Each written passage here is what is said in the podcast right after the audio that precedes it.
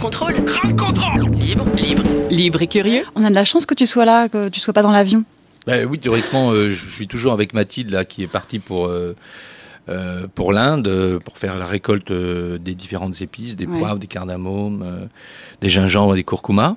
Ça se récolte toujours en début de, en début d'année. C'est janvier. c'est janvier, février, vraiment la, la plus belle saison là, de, de récolte. Et alors, elle devrait être évidemment avec nous euh, ce matin, mais, Mhm. Bah, on n'a pas Voilà. Mathilde, mais on a la Marine. passation. On a Marine, ouais. Mais on a Marine. On a Marine. Toi, tu connais l'Inde aussi. Je connais bien l'Inde. T'as ouais. fait la récolte des épices? J'ai pas, j'ai pas eu la chance de faire la Oh. récolte des épices et Louis, mon compagnon associé, a grandi en Inde. Donc il y a un rapport Oui. aussi à l'Inde assez important pour nous. Ça fait rêver, non? Ouais. Bon, bah, vous allez nous en parler dans l'émission. Avec plaisir. Il est 13h dans quelques secondes, dans 15 secondes, mais on, on passe à table? Oui. Comment est votre blanquette? La blanquette est bonne. Nous sommes réunis avec quelques amis pour un séminaire gastronomique. Mange ma fille. Avec du bon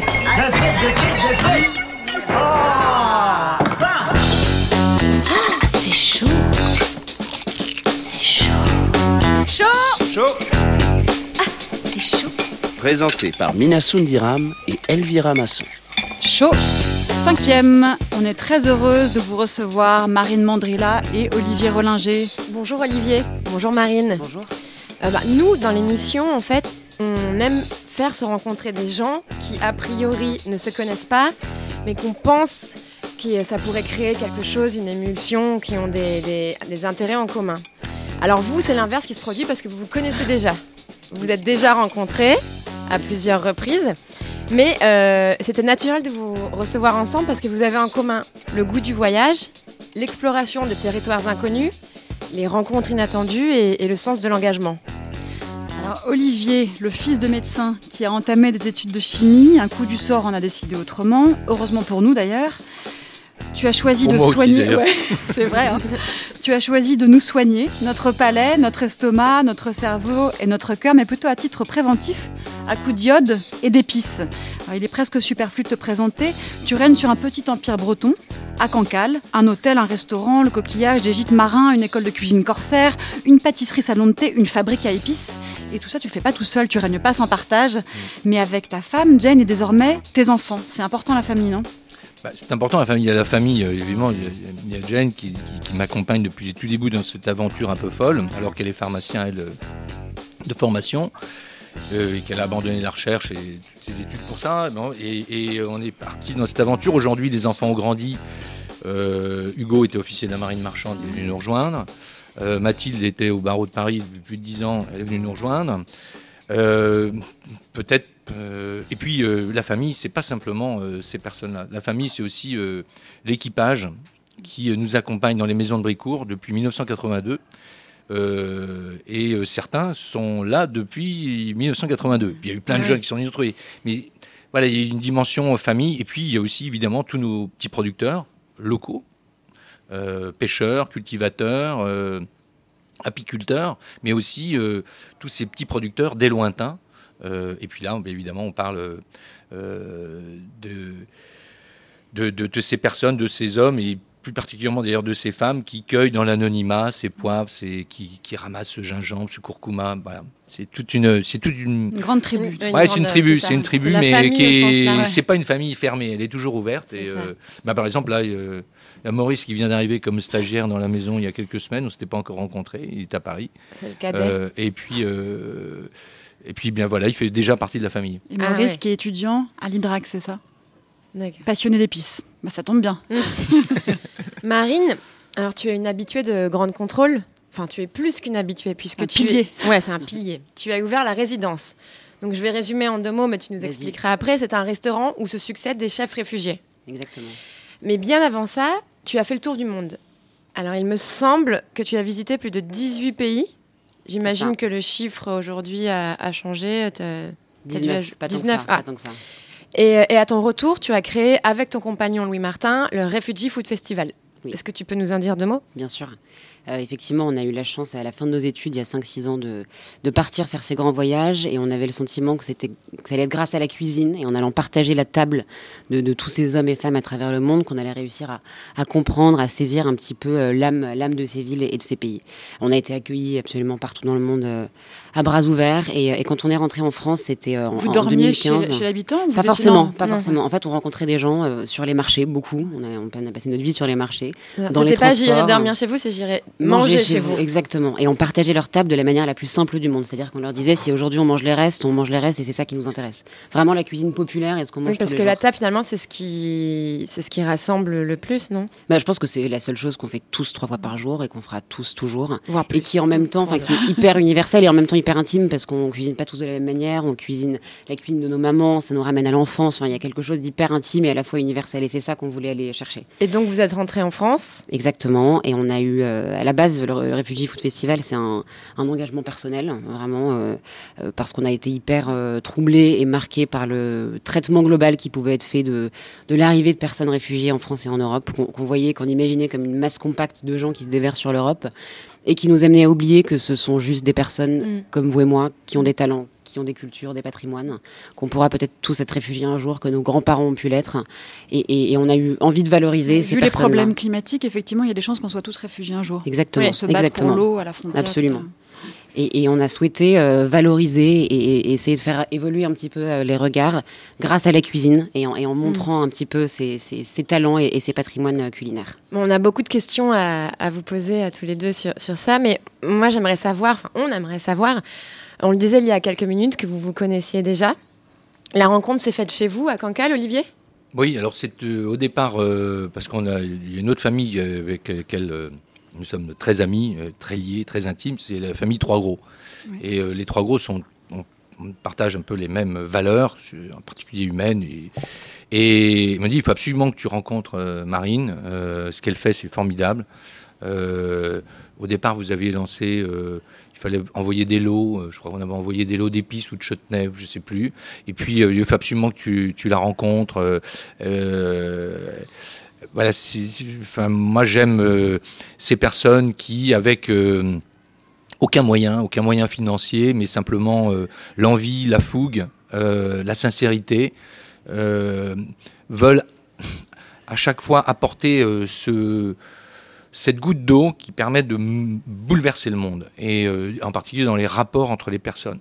Et, et donc Marine, euh, voilà, t'es es venue euh, avec, Mohamed. Avec Mohamed. Euh, ce chef syrien, euh, qui en plus euh, son histoire était bouleversante, euh, et puis au-delà de lui qui maintenant presque représente euh, toute une communauté, euh, bah, cet engagement, elle ne peut que nous séduire. Parce que on se dit nous, en plus moi je suis vice-président à l'international des Relais et Châteaux, c'est une association qui paraît comme ça un peu complètement dans le luxe et complètement hors sol. Justement, nous sommes, euh, moi je me suis engagé euh, à prendre euh, en partie euh, euh, des engagements pour cette association. Et ce qui, un relais château, un hôtel, un restaurant, euh, il y a un maître mot. Ça s'appelle l'hospitalité. Et l'hospitalité, c'est pas simplement accueillir ce qu'on appelle un client, mais c'est accueillir l'hôte. Et l'hôte, il peut parfois être démuni, il Mhm. peut rien avoir, il peut être dans un moment de difficulté. Et le grand H de l'hospitalité, c'est justement par rapport à celui qui, n'a, qui, qui est dans un moment difficile. Et, et, et bien, pour toutes ces raisons, euh, ben Marine, euh, voilà, on a dit, voilà, on- il faut qu'on on lui apporte un petit peu notre soutien. Et puis, ben, depuis, on ne s'est pas vraiment quitté. Euh, et, et puis, euh, on a encore plein de choses à faire ensemble, me semble-t-il. Et je, me- je me souviens, si je peux raconter une anecdote, quand on a été euh, à, à Cancale, tu nous avais d'abord fait faire un grand tour du jardin et puis on s'est arrêté sur un petit promontoire rocheux devant, devant la baie de Saint-Malo. Mhm. Et tu nous as fait une leçon d'histoire, hein, du rapport à la terre, du rapport à la mer, des, des, des Celtes, euh, voilà. Et en finissant, nous disant que c'était aussi une terre de guerre, qu'on était au-dessus d'un bunker, Mhm. et que ta terre c'était aussi une terre de guerre et une terre d'hospitalité. Je crois que la, la maison aussi. euh. Ah, énormément. a toute une accueilli, euh, voilà. à la fois l'histoire de l'occupation, enfin l'histoire, l'histoire de la guerre de Cent Ans, en passant par euh, les guerres de religion, en passant par, euh, enfin en passant partout, quoi, en passant par euh, la Seconde Guerre mondiale et en passant aussi par ce hall et ce cet endroit qui a été habité par Léon Blum. Et moi, j'ai toujours été passionné de la vie de Léon Blum, pas tellement d'ailleurs C'est vrai, politique. c'était il est venu à l'ancienne la- maison de Léon Blum. C'était l'ancienne Ouais, maison de c'est vacances de Léon c'est- Blum. Et enfin, il y a séjourné à plusieurs reprises. Et simplement de savoir cette chose-là, quand je me retrouve euh, sur le balcon, je me dis oui, c'est là où il a pu peut-être avoir l'idée de cette belle idée des congés payés. qui nous font bien plaisir, qui arrangent bien nos affaires. Marine, Qui est assez tu n'étais- rare dans le c'est monde, hein, les c'est vrai, congés bien payés. sûr, c'est rare. Marine, tu n'étais pas seule, on le disait, tu étais avec Mohamed Al-Raldi. Elle qu'elle dit. Mm. Comment tu, comment tu l'as rencontré De manière générale, comment est-ce que tu fais connaissance des cuisiniers que tu appelles à venir en résidence? Euh, exclusivement grâce aux, associations, aux centres d'accueil et aux foyers qui font un, boulot incroyable euh, euh, sur le terrain et qui identifient des cuisiniers, alors parfois des cuisiniers en herbe, parfois des grands professionnels et des grands chefs comme Mohamed. Et ensuite, de la manière la plus simple du monde, on se rencontre, on essaie de, de comprendre leur parcours, leurs envies, leurs talents, leurs ambitions. Et, et Mohamed, on l'a, on l'a rencontré euh, comme ça, et puis effectivement depuis, c'est, de- c'est devenu, euh, euh, c'est devenu un, un ami. et On, on évolue beaucoup ensemble, et c'est l'ambassadeur vraiment aussi de, de, de notre projet. Euh, et, et je crois que sa, vo- sa vocation, sa volonté, c'est aussi de se faire l'ambassadeur de, de la cu- culture syrienne et d'essayer de parler un petit peu différemment de, de, de ce beau pays. Vous connaissiez la Syrie l'un et l'autre? Non. Non. C'est ça qui est tout à Ouais. fait incroyable. C'est-à-dire que il faut cette, euh, je veux dire, cet accident de notre époque, Mm. euh, Pour ce, drame de notre époque, pour finalement euh, euh, nous. Enfin, c'est pas qu'on s'intéresse pas. Moi, je- moi, je suis plus dans l'univers maritime, donc euh, c'est toujours la route euh, euh, des corsaires, la route euh, des, des étonnants voyageurs de Saint-Malo, de Duguay-Trouin, à Maïl-la-Bourdonnais, euh, euh, à Jacques Cartier. Bon, donc je suis moins porté par la route euh, des caravanes, par la route des déserts, mais plutôt par celle de la mer. Mais là aussi, je reviens à ce qu'évoquait euh, Marine. Je pense que là, nous, on est là pour, on, parle de, ces drames, et parfois on se dit, mais pourquoi euh, euh, un cuisinier comme moi, je prends le micro pour parler des, des problèmes des, des migrants, des réfugiés, alors qu'il y a, mais je crois qu'on doit le faire aussi, mais évidemment pour eux, mais peut-être surtout pour ceux et pour celles qui au quotidien, dans les associations, dans l'anonymat le plus total, euh, font preuve d'un dévouement à l'égard de ces personnes. En fait, nous, on fait pas grand-chose, quoi. Mais enfin voilà, c'est- vraiment, enfin, c'est très modeste par rapport à ce qui est fait par un tas de gens dont on parle jamais et, à- qui on donne très rarement la parole. Je voudrais le rappeler. Je veux dire que qu'on n'ait pas, de pas avoir cette indécence de parler de ces drames euh, euh, sans évoquer, euh, ils sont parlé de toutes ces vraiment ces, tribus de personnes qui sont aux petits soins pour ces gens-là, bien souvent. euh, voilà. Je, voulais le dire. On reviendra tout à l'heure sur le fruit de, Oui. votre, de votre collaboration avec Mohamed. Parce que le versant bah, positif de ces drames, c'est quand même une belle rencontre et la création de quelque chose qui est euh, bah, le fruit de votre expertise, de ton expertise, Ouais.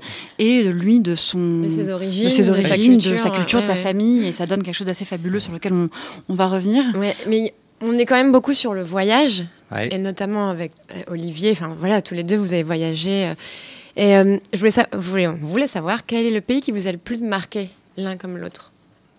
Marine. À toi l'honneur. Non, non, Marine. Euh, c'est- toujours hyper euh, difficile à dire et de donner une valeur. euh, mais mais euh, je crois que le Vietnam, euh, Ah oui. ouais, nous a profondément Pourquoi? marqué. L'Iran aussi, la Jordanie aussi, bien sûr. Euh, le Vietnam parce que euh, parce que la, la meilleure cuisine vietnamienne, c'est une cuisine populaire. Et, et à tout, enfin, tout le monde mange dans la rue au Vietnam. Mm. Et, et cette, cette popularité de, de- de la cuisine, elle est, elle est, je crois, assez inouïe euh, dans, dans, dans le monde. Euh, et, euh, et puis après, personnellement, moi, c'est une cuisine qui me, voilà, je pense que je donnerais n'importe quoi pour aller manger un. Je pense qu'on est tous d'accord autour de c'est Ouais, pareil. tout à fait. Olivier Et toi, Olivier? J'aurais probablement dit la même chose parce que justement c'est un peuple qui a, qui a réussi à, enfin qui a dû euh, affronter les deux plus grandes armées de l'époque, l'armée française dans un premier temps et l'armée américaine, Puis Donc, l'armée il n'avait- chinoise. puis l'armée chinoise, qui n'avait donc plus de médicaments, euh, très peu de ressources. Donc c'est une cuisine effectivement extraordinairement moderne parce qu'ils mangent tout, ils ne gaspillent rien. Elle est extrêmement saine parce qu'ils ont compris que c'était la première médecine préventive, une bonne alimentation. Donc effectivement, euh, le Vietnam, mais peut-être que, en fait, j'adore tous les endroits du monde, à partir du moment où justement la, la cuisine euh, est l'expression même d'un territoire et où je pourrait trouver euh, être dans le Gujarat, euh, dans un endroit où seul le sel pousse de la terre, et trouver une femme belle qui sort d'une espèce de hutte en terre dans un endroit d'une extrême pauvreté, avec une grâce et une élégance, avec juste une petite poignée de peut-être quelques grains de riz, un peu colorés, peut-être deux, trois épices, et cette femme court après un enfant et, euh, et lui dit mange à mon petit, son enfant, euh, mange à mon petit, c'est bon pour toi. Je pense que ça c'est la plus belle cuisine du monde, ouais. avec cette Ouais. femme qui ne possède euh, rien, Et qui donne qui tout. ne sait Oui. peu grand chose, mais simplement avec cet instinct de mère prolonge la vie de cet enfant. Pour revenir au Vietnam, la cuisine vietnamienne, ou ce que tu dis sur le, le côté préventif, a une influence sur ta manière de cuisiner? Alors moi, je vois, c'est pas, euh, c'est pas une recette et c'est pas une cuisine qui va, qui me, qui m'influence sur les ingrédients, euh, en particulier les ingrédients, mais liés à l'histoire. euh, toujours de moi de l'aventure maritime du 16e, 17e et 18e, c'est vraiment des époques parce que c'est là où nos ancêtres, enfin voilà, le- l'histoire, l'esprit du pays malouin, l'esprit d'aventure, réussir pour nous c'est partir, mais pour revenir et ramener ces épices comme des trésors rapportés auprès de nos cheminées de granit. Et qu'allons-nous en faire Donc c'est ce rapport et c'est ce rapport de de l'être humain avec un environnement qui m'interpelle à chaque fois, la saisonnalité, le climat, la difficulté. Ça, c'est- ça, c'est- mais ramener une, une- me dire euh, ramener une recette d'un endroit ne m'a jamais vraiment Mm. intéressé, même si j'adore évidemment déguster cette recette euh, euh, dans ce pays. Et à l'inverse, euh, un pays que vous ne connaissez pas encore et où vous rêvez d'aller, Marine. Euh, la Géorgie. Je ne suis jamais Ah allée oui. en Géorgie. On a accueilli euh, une cuisinière géorgienne ici à la résidence, Magda Gegenava, euh, qui n'était pas euh, chef, hein, qui était dentiste en Géorgie, qui a un talent absolument incroyable euh, de manier les épices aussi, les épices géorgiens, dont je ne peux pas prononcer le, Ouais. le- le nom, les noms. Euh, et c'est un pays euh, de montagne, c'est un pays euh, très rural. Euh, et euh, j'ai prévu un voyage euh, Ah, en, en août voilà, dans, les, dans les montagnes en autonomie pendant, pendant trois semaines, mais je crois que c'est vraiment la, la- la Géorgie. euh, ok. Ouais. Eh bien, moi, c'est le, c'est les confins de la Chine aussi qui m'intéressent parce Mm. qu'il y a une telle diversité. C'est un pays euh, que l'on, là aussi, euh, que l'on peut, euh, dire les Chinois, enfin, qui a presque une dimension presque péjorative sur tout ce qui est chinois. Et pourtant, euh, quel, euh, quel pays, quel territoire, dans sa diversité. Donc, et là, j'ai l'impression d'être totalement ignare, de ne pas connaître la diversité des cuisines chinoises, euh, même si effectivement ces cuisines ont énormément souffert de cette révolution culturelle et qui sont en train de réapparaître. Et, là, il y a un vrai travail euh, euh, de jeunes chinoises et de jeunes chinois qui sont vraiment très intéressants. Moi, je suis très lié avec Slow Food. Je vois bien aujourd'hui cette espèce de, réveil euh, dans toute cette région du monde.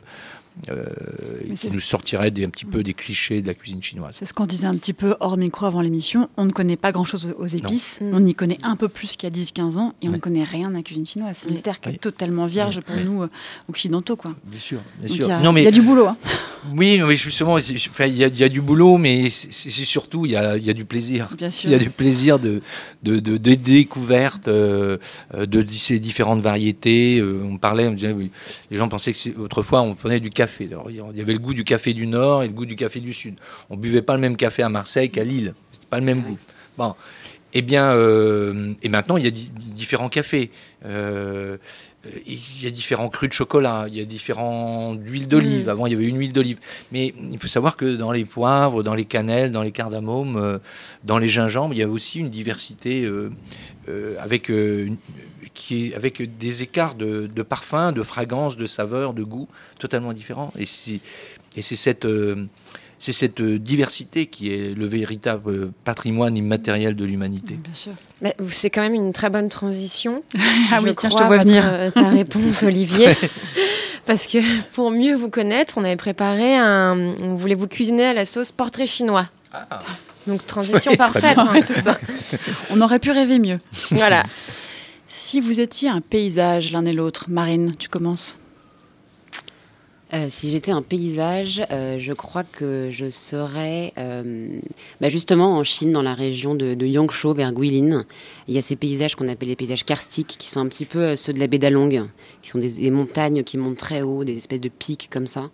Et euh, je crois que je serais, je serais super belle du coup. Olivier?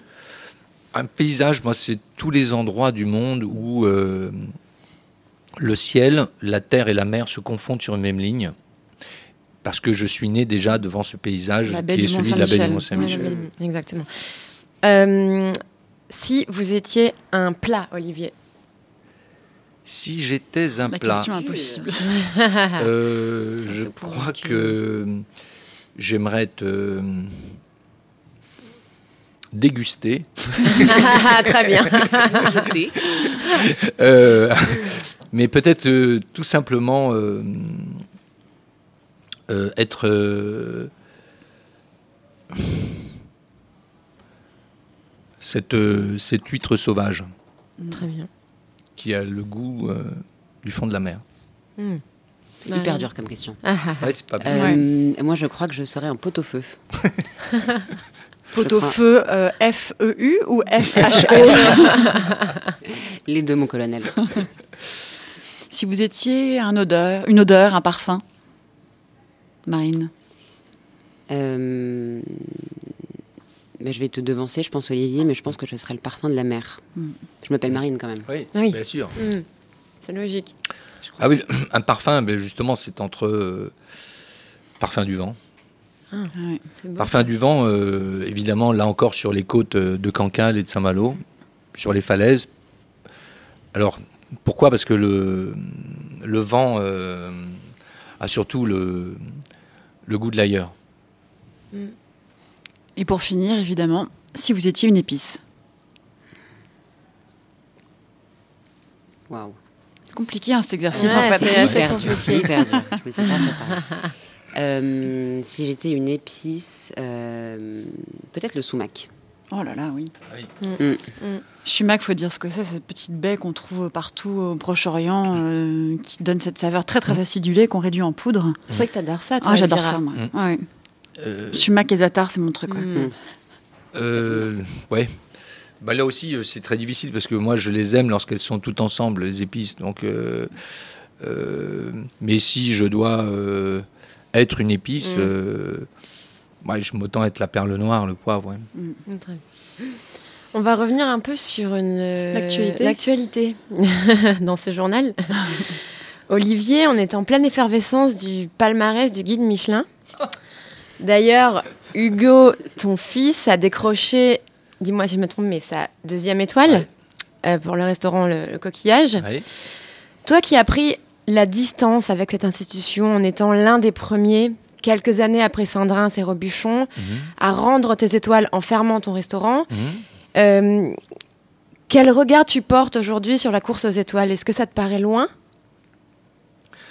Oui, ça me- enfin, évidemment, moi j'en suis très éloigné aujourd'hui. Euh, il se trouve que Hugo euh, fait une cuisine qui lui appartient aujourd'hui, qui est très singulière, qui évidemment en tant que papa, euh, je trouve merveilleuse, Mm. mais je pense que si cette cuisine a réussi à séduire les inspecteurs du guide Michelin, euh, il fallait vraiment euh, euh, qu'elle soit perçue comme étant de grande qualité parce que se faire un nom, c'est compliqué. Mais se faire un prénom, c'est encore plus dur. Mm, vrai. Donc je sais que personne lui fait de cadeau. Donc je suis très heureux pour lui.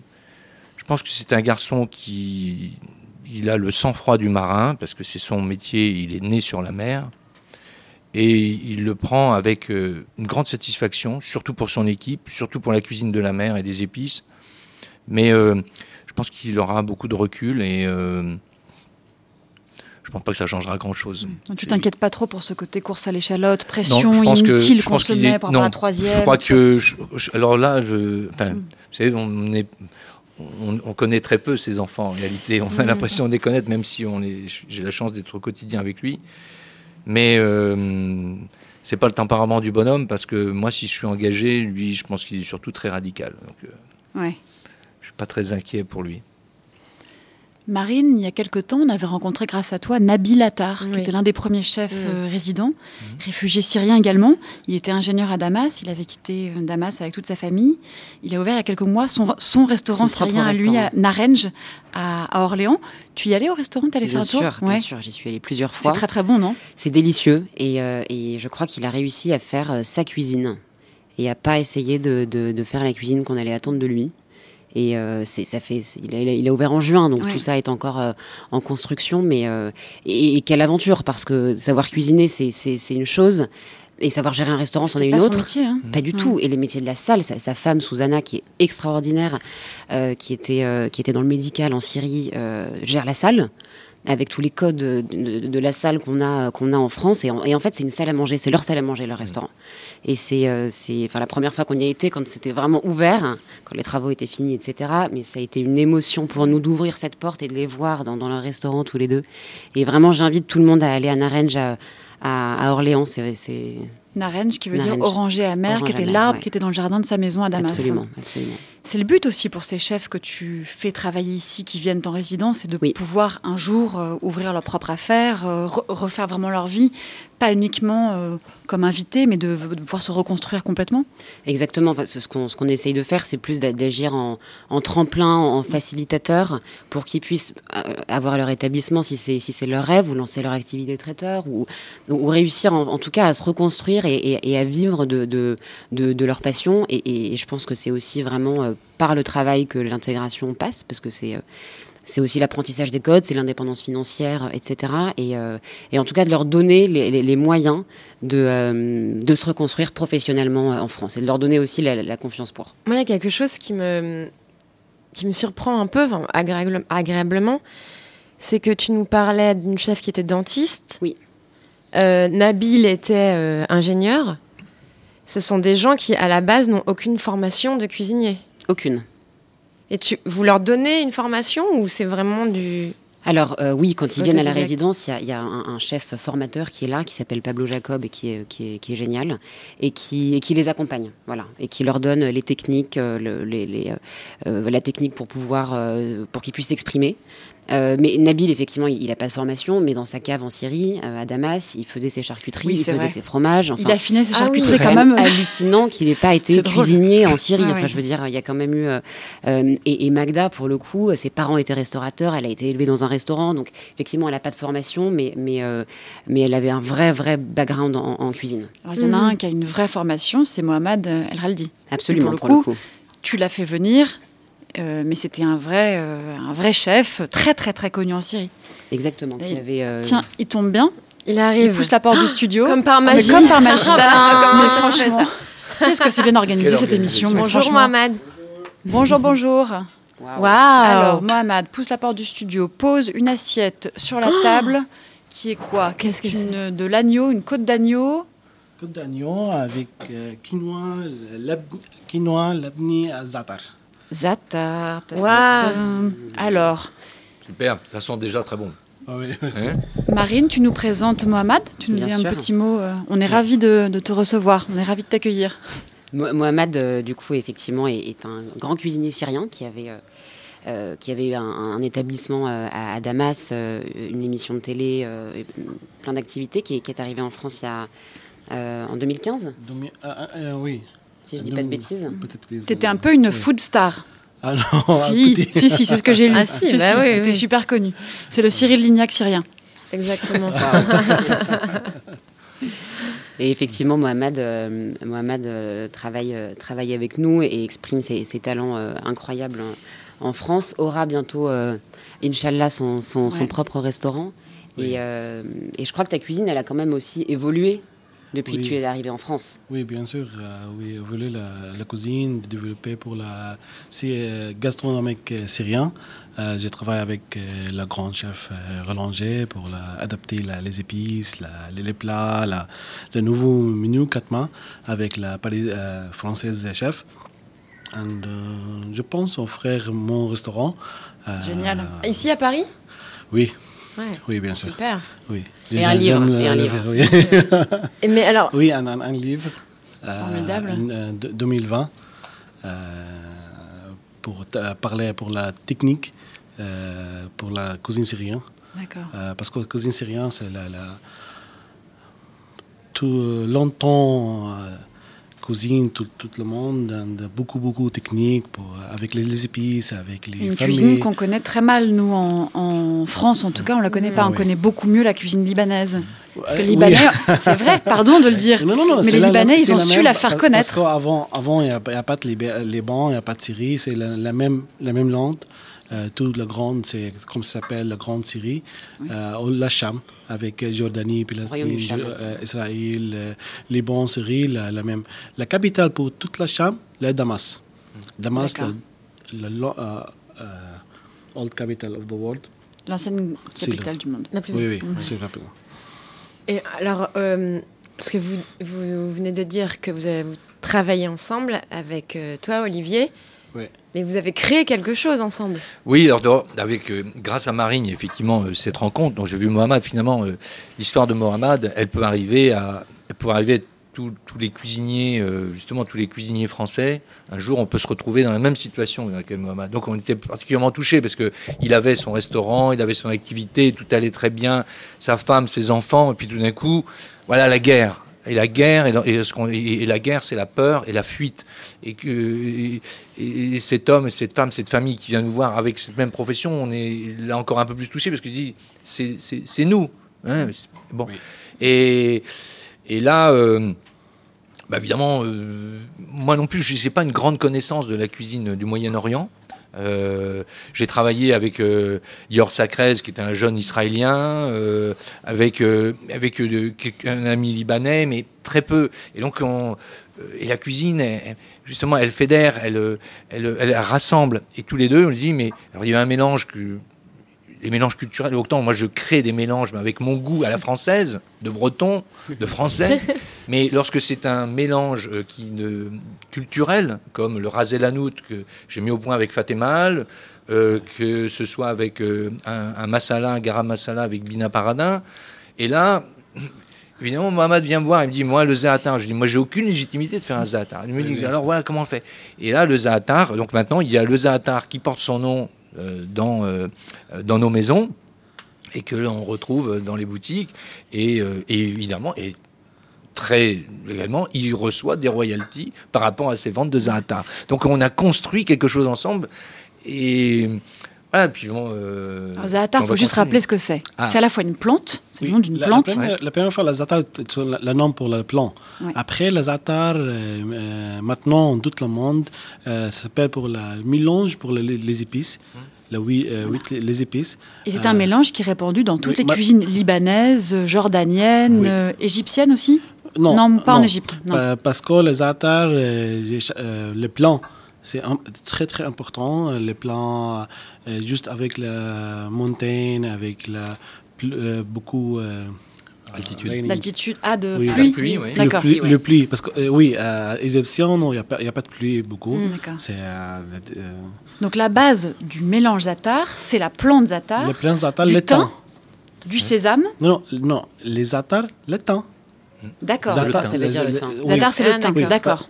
Après, les, les, euh, maintenant, les zatar, les très très euh, famous, tout le, le Ouais. monde, zatar, le mélange pour les épices. D'accord. D'accord. Comment vous avez collaboré Olivier, à un moment, Ben- tu lui as dit Oh là là, il est trop comme ci, il faut le rééquilibrer comme ça. Oui, non, c'est lui qui m'a Tiens, dit. si on mettait un peu plus de ci. mis, parce que moi, j'avais essayé d'en, bricoler un, et euh, il me dit, mais non, ça va. Alors, et, et donc, alors, moi, je pense quand même qu'on a une sélection de, de vraiment de très belles épices, c'est bien le sésame, que le thym, que le sumac, euh, que la coriandre, que le cardamome, que le cumin, que le fenouil, qui, ce que l'on retrouve. Mais alors, il faut savoir aussi que tous ces noms de mélange, alors on parle du za'atar, mais on pourrait parler d'un masala, on peut- qui est le qu'on appelle nous vulgairement en Europe le curry, curry. indien. Ouais. Euh, c'est toujours un mélange, mais il y a autant de mélanges que de régions, Et de que de villages et que de Ah familles. Oui, Donc chacun a compliqué. dit ah oui mais c'est pas le goût que dans ma famille on faisait parce que c'est toujours un équilibre de d'abord dans la proportion euh, des éléments des épices que l'on trouve dans ce mélange mais aussi le taux de torréfaction. Enfin c'est passionnant justement. C'est aussi cette diversité Ah oui, de goûts. et avec euh, avec Mohamed on a ben, voilà on en a arrêté un euh, et euh, on s'est mis d'accord sur un mélange qui correspondait au mieux à celui que il pouvait le faire euh, dans son restaurant. Et ce mélange t'a servi, Mohamed, à composer la recette qui est en train de refroidir Oui. et sur laquelle nous allons Oui. nous précipiter, qui est donc cette côte d'agneau magnifique euh, avec une croûte de zatar. Voilà. Mais on va la goûter Ouais. tranquillement pendant qu'on écoute ton choix de musique, Olivier. Alors, Il faut là- maintenant assumer. Oui, je l'assume. Enfin, qui surtout, c'est surtout ma fille, je crois qu'il a- enfin, elle connaît, elle connaît. Ouais. Moi, c'est effectivement. euh, Bon. De quoi s'agit-il? Bah, c'est, euh, c'était un peu. Euh, c'est une chanson que j'avais lorsque j'étais ado et que Et qui voilà, s'appelle j'approchais mes premiers fleurs. Allez, on dit le titre. Le voyou dit- de la plage.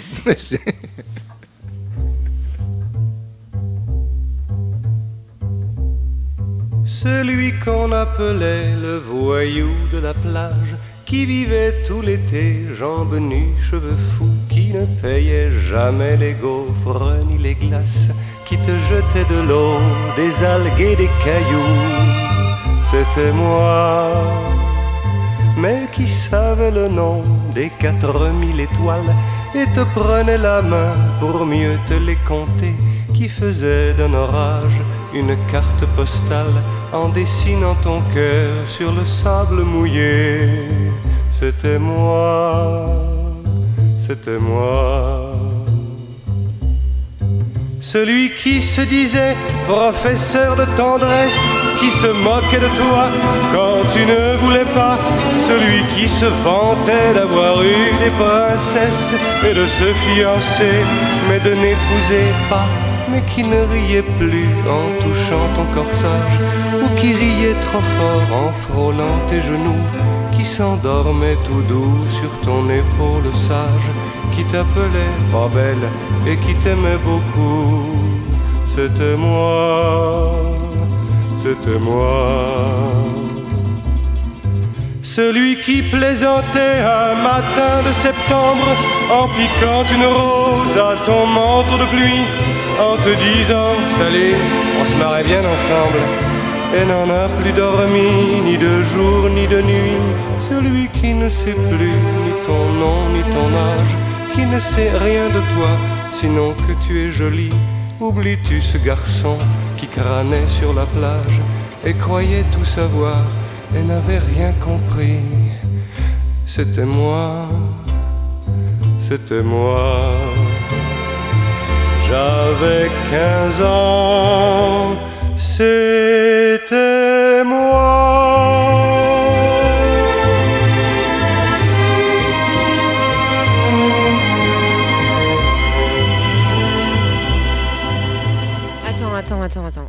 Olivier, Oui. On a un scoop là.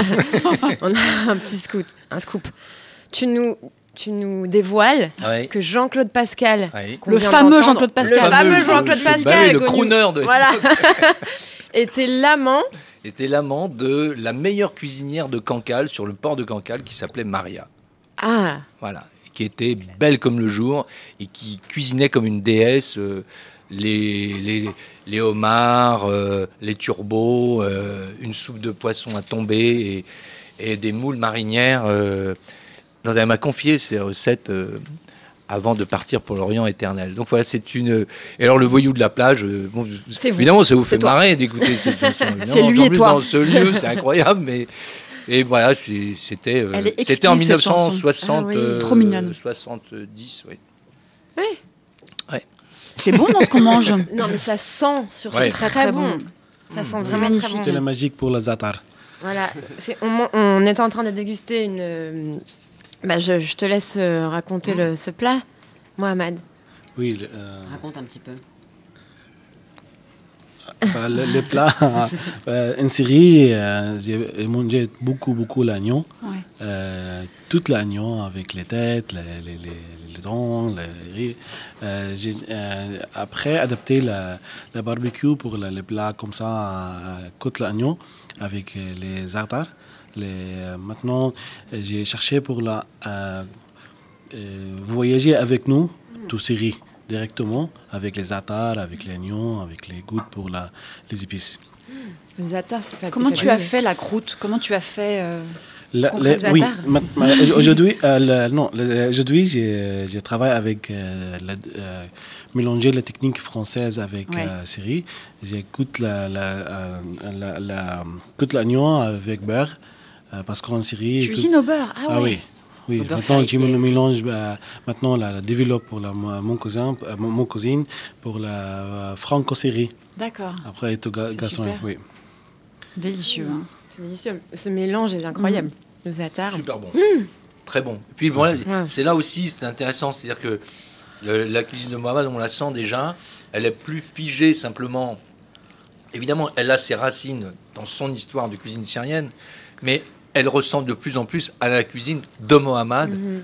avec euh, toutes les Toutes les influences qu'il a et, pu et- toutes les aventures de ta vie. C'est-à-dire qu'elle reflète euh, tous les accidents de la vie et, et Ah c'est vraiment l'expression d'une personne. C'est là où la cuisine est intéressante. En fait, je dis toujours, la cuisine, elle n'a pas besoin d'un pavillon, elle n'a pas besoin. C'est pas un match de foot, c'est pas la corrida. C'est l'expression d'un Mhm. homme, d'une femme dans Mhm. un endroit donné qui Et- raconte son histoire. Alors justement, Olivier, quel est le plat dont tu es le plus fier? Est-ce que c'est le Saint-Pierre autour des Indes?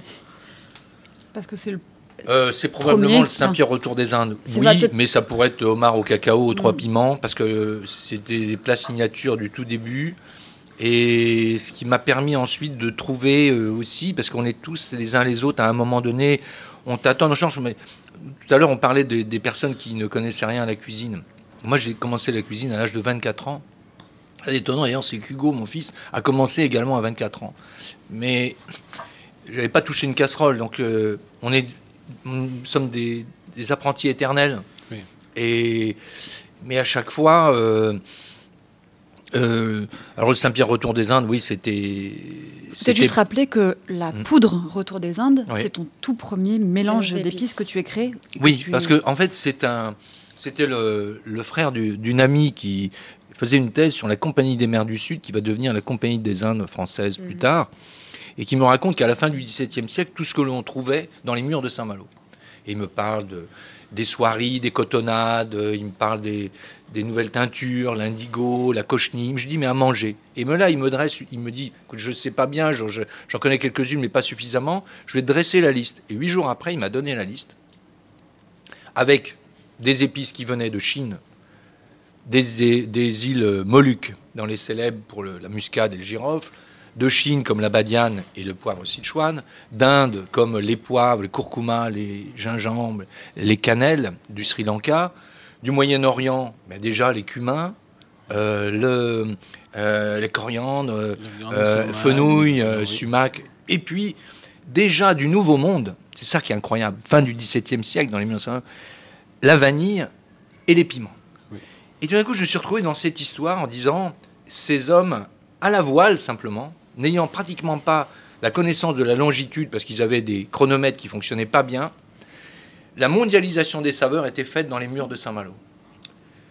Et finalement, peut-être qu'ils n'ont jamais fait ce mélange, mais ils pouvaient le faire. Et là, je l'ai associé. Donc, c'est, Donc tu n'as été que le prolongement de ça. finalement. Voilà, c'était pour raconter l'esprit d'aventure de ces hommes à l'époque. Et j'ai trouvé, j'ai voulu leur rendre hommage. Et je l'ai associé à du Saint-Pierre que mes copains pêcheurs me ramenaient. Et je l'ai associé à du chou et à des pommes que mes copains cultivateurs me ramenaient. C'est aussi bête que ça finalement. Bah, C'est voilà. tout simple. C'est C'est rien du tout. c'est bien. C'est une bricole. et finalement, c'est bien, c'est l'expression d'un environnement naturel, le plus frais pêché, le plus frais cueilli, et l'expression d'un environnement culturel, l'histoire d'un lieu. Ça donne envie tout ça. Marine, tu as été euh, dîner ou déjeuner chez euh, Olivier et Hugo? Tu peux nous parler Oui. de ton expérience? Ouais, c'était euh, assez, euh, assez incroyable, surtout qu'on a, eu- on a eu la chance de, de- de manger dans cette petite cabane euh, accolée, euh, accolée à la cuisine. Et je me souviens notamment de Saint-Jacques cru. Oh là là, ouais. Tu t'en souviens aussi Moi je m'en souviens aussi. Moi, on en parle, on en parle souvent. Euh, et effectivement aussi du- du- d'une huître euh, euh, qu'Hugo a, a décrite Ouais. en disant euh, c'est euh, comme quand on boit la tasse. Oui. C'est la Et fameuse huître sauvage qui a un goût de, ouais. de fond marin, qui a un goût Exactement. presque un peu Du immémorial. fond de l'eau, Ouais. du fond de l'eau. C'est l'estran. D'ailleurs, on- il veut absolument, il veut absolument, pardon, j'ai la bouche pleine, c'est trop bon. hein. On a le droit. une bonne nouvelle. On a le droit dans cette émission de parler la bouche pleine. Merci Mohamed, c'est trop et, bon. et- et en même temps, euh, euh, oui, c'est-à-dire euh, avoir la même sensation que lorsque l'on fait ses premières brasses et on boit un peu la tasse. Et on a un goût, le goût de la mer, d'entrée, pour tout d'un coup se laver des miasmes. Euh, des miasmes de la ville, non Donc tu as été lavé des miasmes de la vie, Marine. Magnifique. Là, on parle de recettes, on parle d'expérience gustative, mais tu es bien placé, Olivier, tu es vraiment en première ligne sur ces questionnements-là, pour savoir que la cuisine, ce n'est pas que des recettes, c'est aussi une manière de penser les ressources, la santé, l'avenir de la planète. On parle souvent d'urgence climatique, il existe aussi, et on est en plein dedans, d'urgence alimentaire. Il y a deux ans, je crois, constatant l'existence d'une fracture alimentaire entre riches et pauvres, entre agriculteurs, poids lourds de l'intensif et petits paysans, tu lançais avec d'autres un appel au droit à bien manger. Le droit à bien manger pour tous, oui. Ouais, où est-ce qu'on en est Pas comme étant un privilège réservé Non. à quelques-uns. Voilà.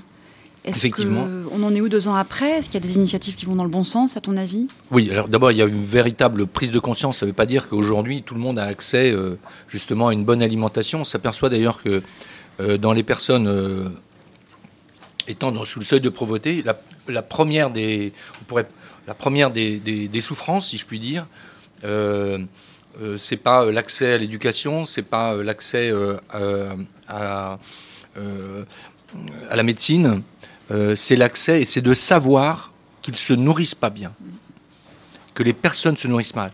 Et on voit quand même euh, les dégâts de l'obésité avec euh, les maladies collatérales liées à cette mauvaise alimentation. Et c'est là où finalement, bon, on peut parler dans le micro. euh, avec entre soi, si je puis dire, avec toujours des gens. Mais il faut aller sur le terrain. C'est pour ça que je suis allé à la fête de l'humanité, aussi rencontrer un tas de personnes. Et je pense que euh, y a, il faut, il faut faire exploser les clivages. Euh, vous voyez, par exemple, en ce moment, on parle euh, du réchauffement climatique. On dit il faut absolument changer de voiture, changer la chaudière et changer les fenêtres. Oui, mais 30% des émissions de gaz à effet de serre sont liées à l'alimentation. Donc on n'en Mm. parle pas. Et puis, euh, euh, cette euh, dimension de cuisine saine, elle ne pourra pas être apportée dans la cuisine de chacun si on ne commence pas par l'éducation. Mhm. Et l'éducation, moi j'ai toujours été euh, euh, très admiratif du programme de John Fitzgerald Kennedy. Devant les dégâts de l'obésité à l'époque, donc on est dans les années 60, il va imposer dans son programme l'éducation physique dans toutes les écoles privées américaines. Ils l'ont fait. Tout le monde lui a dit il est dingue. Parce que on va construire des gymnases, former des professeurs d'éducation physique, on n'y arrivera pas. La France, pays des droits de l'homme et pays du bien manger, devrait être le premier pays à mettre en place au niveau de l'éducation nationale, justement, l'éducation alimentaire. En comment Parce que l'aliment, c'est le vivant. Et le vivant, on peut apprendre les sciences naturelles, on peut apprendre la géographie, on peut apprendre l'histoire, on peut apprendre pourquoi un gamin il mange halal, pourquoi un gamin il mange cachère, pourquoi on mange ceci, pourquoi ce- c'est c'est infini. On comprend la vie en communauté à travers une bonne alimentation. Et évidemment que les cantines de toutes ces écoles deviennent les vrais travaux pratiques de tout ce, que de- ce qui aura pu être enseigné en classe. Donc c'est surtout, et c'est surtout pas le truc chiant, le truc euh, euh, triste et ennuyeux. C'est quelque chose de vivant, joyeux, marrant, parce que c'est la vie et c'est du plaisir. Et donc cette dimension plaisir et de partager ensemble la nourriture, c'est, ça devrait être à lui tout seul un vrai programme politique. Bah, décidément, Olivier, c'est marrant, c'est cette histoire de transition, c'est que tu fais la transition pour ma prochaine question. Euh, c'est quoi pour l'un et l'autre les enjeux fondamentaux pour, euh, pour vous, pour notre alimentation, celle de nos enfants et pour la planète? Les enjeux fondamentaux, est-ce que c'est euh, la préservation Ouais, des dire, si on fait euh, mise des priorités. Voilà, la lutte contre la pêche électrique, euh, Oui, les alors, pesticides. moi, euh. Il faut nous faire une liste là. Faire une liste. Bah, Vu, la situation d'urgence, il faut. Bah, ouais, la situation d'urgence, euh, c'est d'abord euh, euh, dans l'alimentation, autant que faire se peut, euh, diminuer. Il faut se réapproprier une liberté en cuisinant. Le premier geste pour retrouver sa souveraineté personnelle, c'est de cuisiner. Alors on dit, on n'a pas le temps. Euh, évidemment, il y a effectivement des gens qui n'ont pas le temps parce qu'ils sont oppressés par les transports, le travail, ces choses-là. Mais il y a beaucoup de gens aussi qui ont quand même du temps, mais qui passent leur temps à faire toute autre chose que de cuisiner. Or, la cuisine, d'abord, c'est le premier. Cuisiner, c'est d'abord faire le maximum d'économies, parce qu'à chaque fois qu'on achète des plats de l'agroalimentaire, on, ça coûte très cher. Et, et en plus, on va se retrouver des gestes et surtout donner de l'amour aussi à, à toutes les personnes pour lesquelles on cuisine.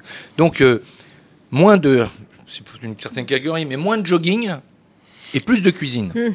D'accord?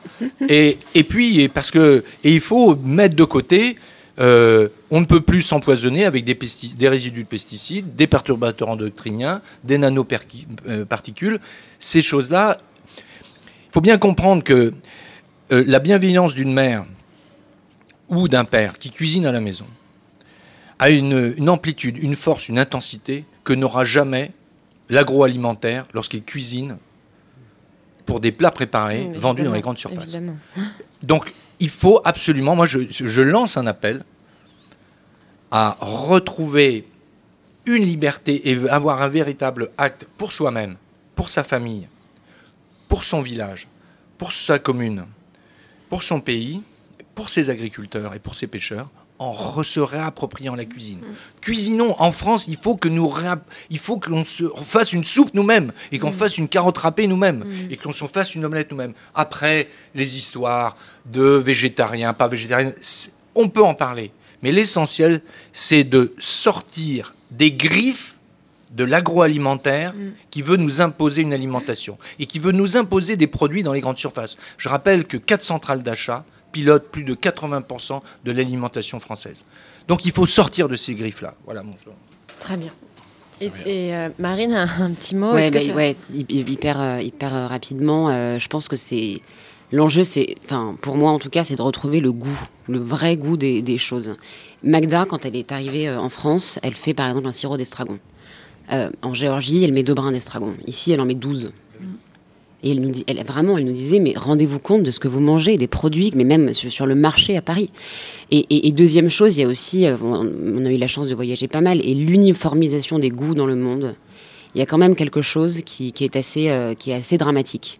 Et, et préserver aussi euh, les, les- les identités culturelles et, et les goûts des régions, des villes. euh, Voilà, c'est c'est aussi ce qu'on essaye de, de, de- de combattre, hein, et, euh, et ça passe par le goût. Et par aussi l'éducation des enfants. L'éducation Ah, des enfants. Toujours l'éducation, Bien sûr. l'éducation, l'éducation, l'éducation. Et militer pour les circuits courts, parce qu'une pomme Oui. bio n'est pas forcément une bonne pomme non plus. Non, Évidemment. bien sûr. Voilà. Une pomme Et bio peut pro- être le fruit de l'agriculture complètement intensive et n'avoir aucun goût. hein. Mais Mhm. je veux dire, à la fois, la bonne nouvelle du bio et le drame du bio, c'est qu'auparavant, les gens.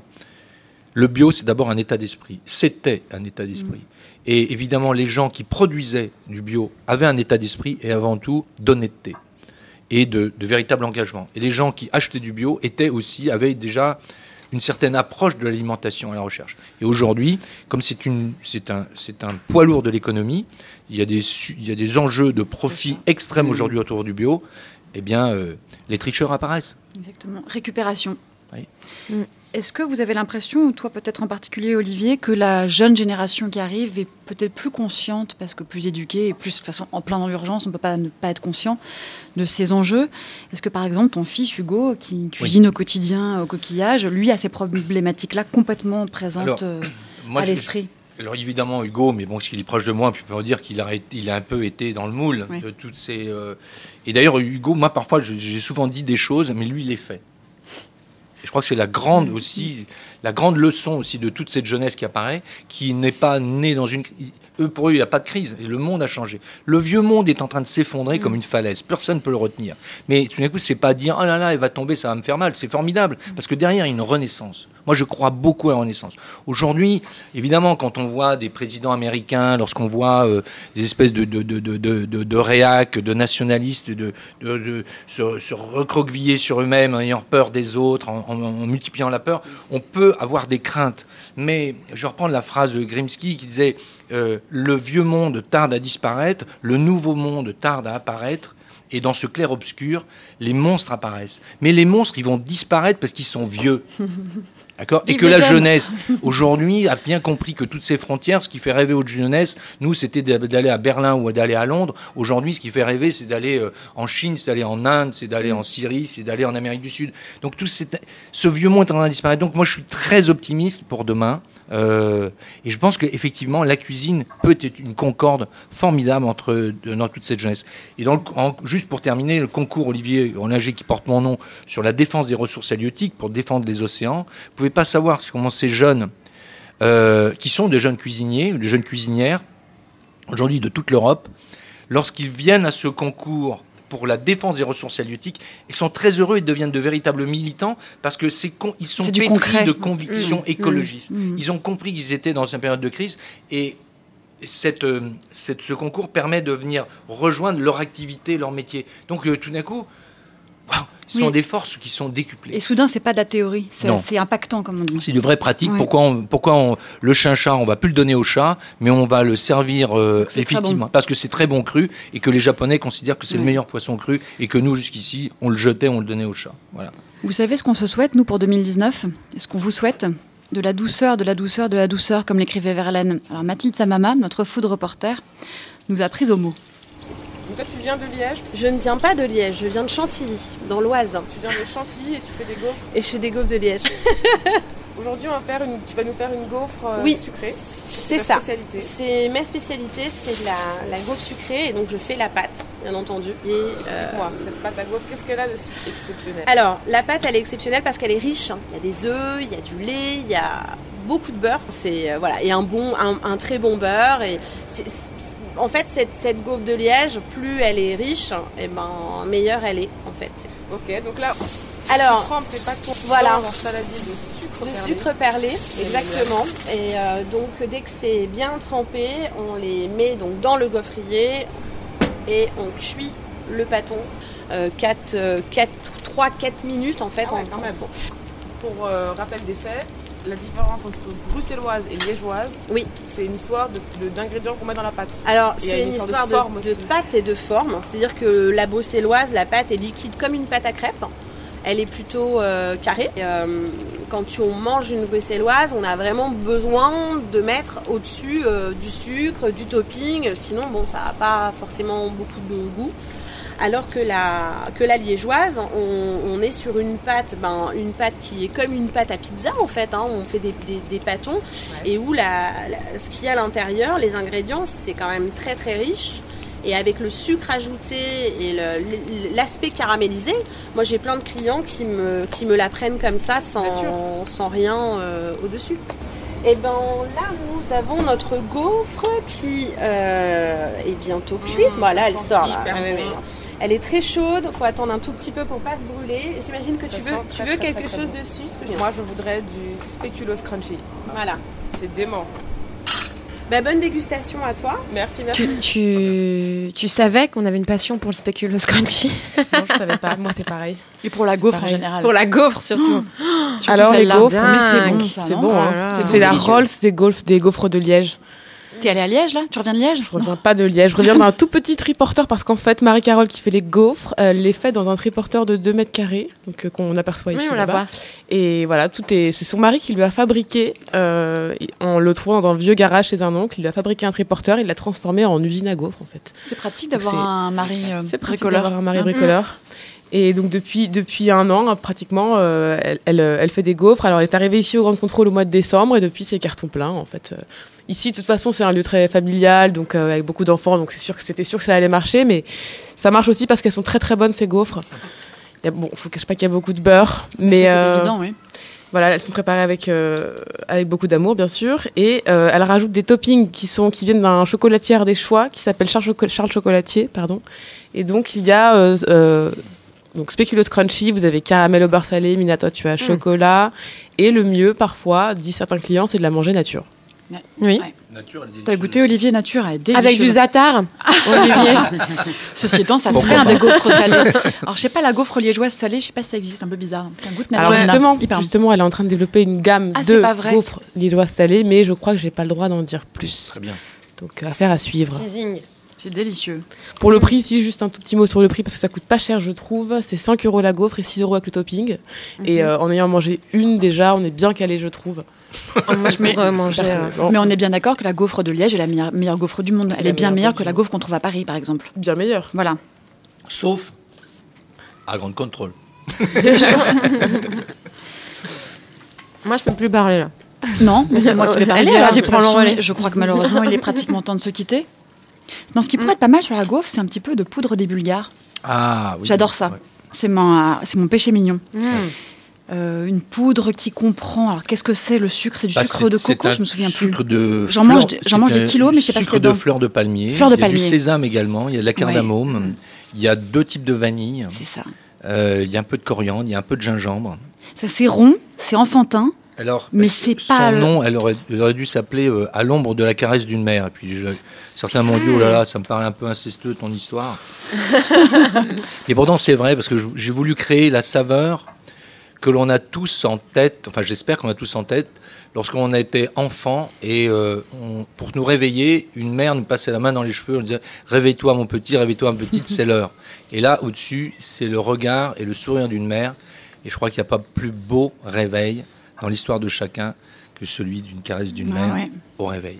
Il va falloir faire goûter, Mathilde, la poudre des Bulga- Bulgares à ta camarade fabricante de gaufres. Ça- à Marie-Carole, ça pourrait J'ai mis deux ans et demi hein, pour la, pour Ouais. la- pour l'imaginer, enfin pour la, j'arrivais pas. Et c'est mon ami euh, Jean-Claude Elena, Le parfumeur. le euh, parfumeur, ah qui oui. m'a aidé justement avec cette note d'Hespéride, euh, une note euh, d'orange de Sicile, qui termine ce- cette mélange. Jean-Claude Elena, qui était chez Hermès, et avec Ouais. qui tu as créé un parfum à Ouais. quatre mains, ou à, à donner à quatre mains. Épice marine. Épice marine. C'est ça. en ton honneur, Marine.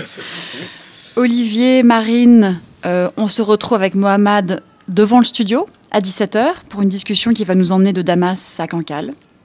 Voilà. Ça va être intéressant, je pense. Et cette émission touche à sa fin. Merci à Mathilde Samama, merci à Mathilde Giraud et Denis Lega de Grande Contrôle, APA derrière la console. Pour écouter l'émission, vous pouvez la retrouver sur SoundCloud et iTunes Podcast et sur le site grandecontrôleparis.com. Merci. Merci, à merci tous. à tous. Merci. Chaud